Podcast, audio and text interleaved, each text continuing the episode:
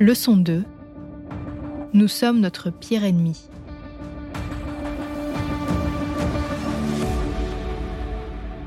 Après un début de carrière chez Synthé Labo, Thibault décide de relever de nouveaux défis en rejoignant les équipes du laboratoire AstraZeneca, où il apportera son expertise pendant six ans. Cependant, le cœur de son parcours professionnel se dessine chez Sanofi, une entreprise qui deviendra son foyer professionnel pendant les 16 prochaines années. C'est là que Thibault se verra offrir l'opportunité passionnante de partir à l'étranger.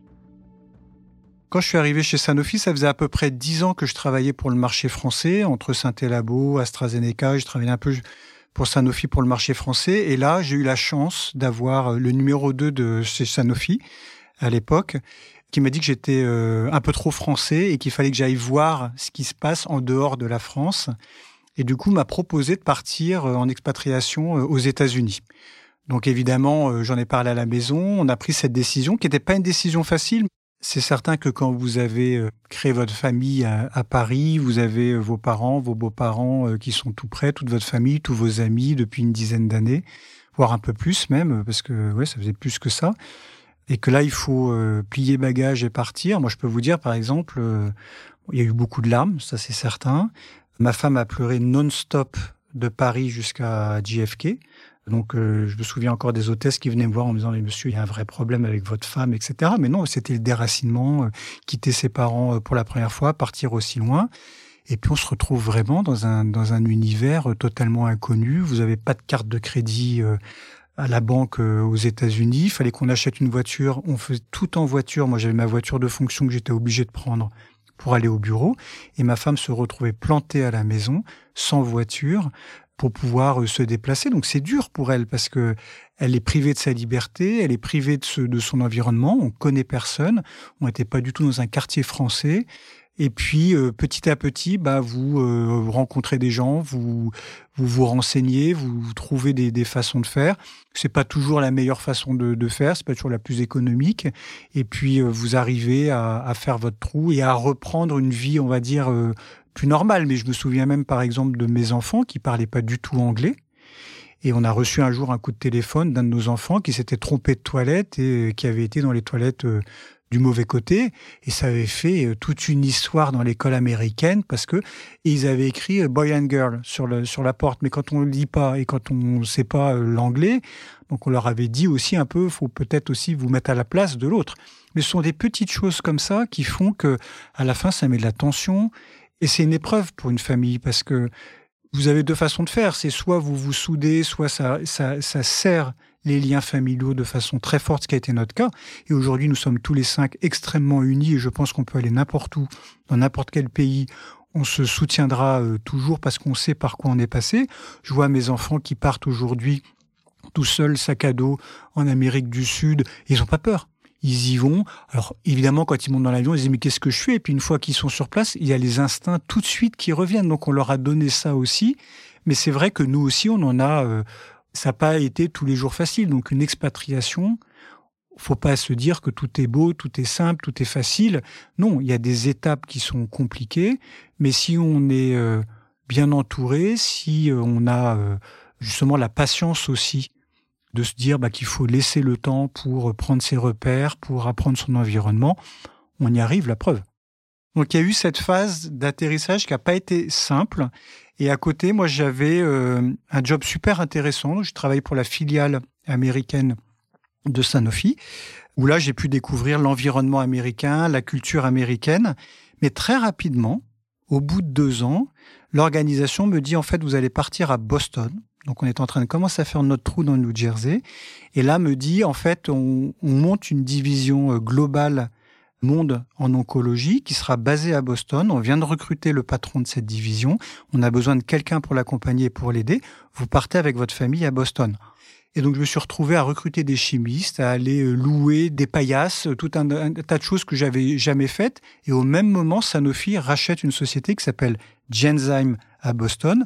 Très belle société à Boston. Et on me dit, bah, tu vas t'occuper de l'intégration de cette société pour la partie euh, oncologie. Quand j'étais à Boston, j'ai eu la chance aussi d'avoir un, boss qui m'a dit à un moment, mais euh, tu sais Thibault, t'habites à un quart d'heure de MIT et un quart d'heure d'Harvard Business School. ça serait quand même dommage de pas en profiter. Et donc, il m'a euh, sponsorisé un an euh, de programme à Harvard Business School que j'ai fait en parallèle de mon job. Et là, ça a été une expérience unique et que j'oublierai jamais parce que vous rentrez dans la mecque de l'éducation. Vous voyez la bibliothèque, vous voyez les infrastructures de salle de sport, votre chambre, où j'ai passé un certain nombre de semaines là-bas, les gens avec qui vous êtes, qui viennent de pays, de, tous les pays du monde, et vous vous dites, mais qu'est-ce que je fais là, en fait? Qu'est-ce que je vais bien pouvoir euh, apporter? Et ça a été vraiment, euh, pour moi, cette expérience américaine où on arrive en se disant, mais un peu avec le syndrome de l'imposteur, de se dire mais qu'est-ce que je fais là? Qu'est-ce que je vais bien pouvoir apporter à, ces personnes qui parlent extrêmement bien, qui vont vite, qui innovent Vous réalisez que notre système d'éducation est bien fait puisqu'on est très bon en analyse, avec un esprit critique, et que du coup on se complète parfaitement bien avec la culture américaine. La culture américaine, c'est vraiment dans le let's give it a try, donc on y va, on pousse, on est dans l'action, on avance. Et nous, dans notre culture, on est plutôt à dire, attendez, on va analyser, on va regarder dans quelle direction on va partir, comme ça on est sûr de, si on part, on part au moins dans la bonne direction. Et c'est comme ça que j'ai trouvé mon positionnement, et on prend vraiment le meilleur des deux mondes, où on a cette partie analytique qui est nécessaire, mais on a aussi ce côté de, push que les Américains vous donnent, et vous dites, bah oui, en fait, j'ai pas toutes les réponses, mais allons-y, et puis on apprendra de toute façon euh, en cours de route. Donc j'ai extrêmement appris pendant cette période à déjà se pousser, à aller plus loin que ce qu'on aurait pu faire naturellement, à innover, à prendre ses responsabilités aussi, puisque quand je suis arrivé aux États-Unis, on m'a tout de suite fait confiance en me donnant des responsabilités importantes que je ne pensais pas pouvoir avoir. J'avais 300 personnes dans des forces de vente à gérer. Je ne pensais pas pouvoir gérer euh, un aussi gros groupe. On m'a dit si, si, c'est ta responsabilité. Et puis à toi de prendre les bonnes décisions. Donc du coup, vous n'avez pas le choix vous êtes euh, d'une certaine façon poussé, vous êtes obligé d'y aller et en fait vous y arrivez. J'ai envie de vous dire, on est son pire ennemi parce que c'est nous qui nous mettons nos propres barrières. On a un peu ce syndrome de l'imposteur au début, puis finalement on voit que dans une réunion on apporte quelque chose et puis on nous écoute et puis on a pris la bonne décision et finalement le groupe le reconnaît. On vous a donné de la confiance et vous avez parfaitement respecté cette confiance en faisant les efforts nécessaires pour pouvoir atteindre les objectifs qu'on vous a donnés. Donc vous n'avez pas perdu la confiance qu'on vous a donnée. Donc on vous donne un crédit d'entrée, ce qui est souvent pas le cas. Souvent, il faut construire cette confiance, mais là, on vous donne la confiance tout de suite. Et ça, c'est quelque chose que je reproduis aujourd'hui dans mes équipes, de pousser, de d'innover, de prendre ses responsabilités et de pas attendre qu'on vous dise ce qu'il faut faire ou comment il faut le faire. Après avoir passé quelques années aux États-Unis, une nouvelle opportunité professionnelle se dessine à l'horizon, offrant à Thibault la possibilité de partir vers un tout nouveau pays, situé littéralement à l'autre bout du monde, le Japon. Après les États-Unis, on s'est dit si on revient en France, on n'arrivera plus à bouger. Donc on avait dit est-ce qu'on pourrait euh, partir soit à Shanghai, soit à Singapour? Qui sont euh, deux endroits où on voulait aller. On m'a répondu oui, tout à fait. Vous partez en Asie, vous partez à Tokyo. On m'a dit c'est pas du tout euh, Shanghai ni Singapour. Et vous verrez, c'est très bien aussi. Et on est parti. On est arrivé quelques mois après Fukushima, donc dans un contexte qui n'était pas simple. Donc de nouveau, vous bougez votre famille euh, dans un environnement. Je me souviens encore la première réunion à l'ambassade. L'expert local dit vous savez, on vient d'avoir Fukushima. Dans les trois ans, il y a une très forte certitude pour qu'on ait le big one. Et le Big One, ce sont des millions de morts au Japon, à Tokyo en particulier. Ça vous met un petit coup de stress, donc on a protégé notre famille sans leur raconter euh, tout ça. Mais c'est vrai que le jour où j'ai quitté le Japon, après ma famille en dernier, j'ai quand même poussé un ouf de soulagement dans l'avion, parce que vous êtes pas à l'abri, mais c'est pas une chance exacte, puisqu'aujourd'hui, ça n'a toujours pas eu lieu, et j'espère, je touche du bois pour que ça n'arrive jamais. Mais donc on arrive dans un pays qui n'est pas le nôtre, qui n'est pas notre culture, et on a découvert que très vite, on pensait qu'on était très différent des Japonais, mais qu'en fait, on est très proche des Japonais, nous les Français. Et on est très proche, pourquoi? Parce que les, Japonais ont cette euh, culture du respect des aînés, ce qui est le cas aussi pour nous euh, en France. En France, on n'ouvre pas sa porte facilement à quelqu'un qu'on ne connaît pas. Un Américain le fait peut-être plus spontanément. Nous, en France, on attend de connaître les gens avant de rentrer dans la sphère privée. C'est exactement la même chose avec les Japonais. Et sur un point de vue personnel, ça a été extrêmement fort et enrichissant. Sur un point de vue professionnel, plus difficile. Bon, la première année, je suis un peu arrivé avec, euh, mon, motto américain de Let's give it a try. Euh, donc j'ai lancé plein de projets. J'étais au début responsable marketing, après je suis devenu general manager euh, au Japon des grosses équipes, beaucoup de produits, beaucoup de priorités. Il y avait 10 partenaires japonais locaux pour des produits, donc tout le temps d'interaction. Très complexe. J'ai perdu 4 kilos la première année et à la fin de la première année, avant de partir en vacances, l'heure du bilan.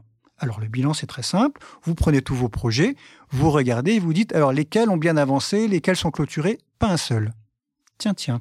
Donc là, je me suis dit, ça va pas marcher en fait. Euh, si je m'épuise, on part dans toutes les directions. Et en fait, l'image que j'ai trouvée, pour résumer euh, la façon dont les choses s'étaient passées la première année, c'est que vous prenez un élastique, vous tendez l'élastique, et à un moment, l'élastique est tellement tendu qu'il va craquer. Donc, qu'est-ce qui se passe? Bah, Les Japonais veulent pas que l'élastique craque. Donc, en fait, les choses commencent à bouger pour mettre moins de tension dans l'élastique. Mais vous partez en déplacement, vous partez en vacances, bah, qu'est-ce qui se passe? L'élastique se détend, vous mettez plus de tension dans l'élastique, hop, donc tout le monde revient au point de départ. Et donc du coup, vous avancez par à coup, mais en fait, vous revenez souvent au point de départ. Donc je me suis dit, ça peut pas fonctionner comme ça. Donc la solution, ça a été quoi? Ça a été très peu de priorités, même s'il y avait énormément de sujets, deux, trois priorités très claires, apprendre aussi à, à écouter, à décoder le non-verbal, parce que très souvent, on pense qu'on a entendu le problème après deux, trois phrases, et puis qu'on connaît, on a l'expérience, mais souvent, et au Japon encore plus, le déroulé ou la solution se trouve dans la dernière phrase. Donc parfois, il faut que vous laissiez parler des personnes pendant dix minutes, un quart d'heure, gestion du silence, et la dernière phrase vous donne la clé de tout. Et vous comprenez pourquoi la chose se fait ou ne se fait pas. Donc ça, c'est quelque chose que j'ai appris à faire, d'être beaucoup plus dans l'écoute, j'ai aussi appris euh, à être humble parce que d'une certaine façon, vous parlez pas la langue, vous êtes accepté, vous n'êtes pas chez vous, ce n'est pas votre pays. Donc, euh, si vous le faites de façon un peu euh, conquistador, ça, ça peut pas fonctionner. Et c'est quelque chose qui est très fortement aussi regardé par les Japonais le côté authentique, le côté est-ce que vous êtes vrai, est-ce que vous êtes là pour l'équipe. Et si vous n'êtes pas vrai, si vous n'êtes pas aligné avec vos valeurs, ça se sent, et là c'est difficile d'embarquer les équipes. Donc c'est important d'être aligné, de le dire, et de dire je le fais pour l'équipe, je le fais pas pour moi, mais je le fais vraiment pour le bénéfice de l'équipe. Et, aussi le dernier, la dernière chose que j'ai appris, c'est ce lien très fort qu'il y a entre certaines personnes il y a un, respect de choses qui ont été faites, de, de promotions qui ont été données à certains, et il y a cette fidélité aussi professionnelle de un boss qui vous a donné une promotion un jour. Donc, il y a ces liens très forts entre, entre des personnes, donc il faut réussir à comprendre et à décoder. Donc c'est un, environnement qui est complexe, mais si vous êtes vous-même, c'est-à-dire que vous êtes vrai, vous êtes authentique, que vous faites les choses vraiment pour le bénéfice de l'équipe et pour le bénéfice des gens, eh ben vous arrivez à avoir des gens, quand vous retournez au Japon, même après des années, qui font la queue devant votre bureau pour vous donner des cadeaux pour votre famille ou pour vous montrer les parts de marché des produits dont vous gérez plus depuis trois ans, mais dont ils sont encore fiers. Et, il y a cette, et ça, c'est fort. Parce que ça, vous le retrouvez nulle part ailleurs. Dans le monde entier, je honnêtement, et je travaille dans beaucoup de, et je travaille avec beaucoup de pays, on le retrouve pas, ça. Donc ça, c'est vraiment une force qu'ils ont. Après avoir passé quatre années enrichissantes au Japon, Thibault et sa famille prennent la décision de rentrer en France. Cependant, cette transition qui aurait pu sembler être une simple étape dans un parcours professionnel marqué par le succès s'avère être un défi inattendu avec son lot de complexité. À suivre. Merci d'avoir écouté cette leçon du podcast Mentor. Ce podcast est produit par Medcheck Studio, le premier studio spécialisé dans la production et la promotion de podcasts pour le secteur de la santé. Pour continuer à suivre l'actualité de ce secteur, nous vous encourageons à faire un tour sur le site de notre partenaire pharmaceutique. Si cet épisode vous a plu, n'oubliez pas d'en parler à vos amis, à vos familles ou à vos collègues. Nous pouvons tous apprendre et être inspirés par les grands leaders de la santé.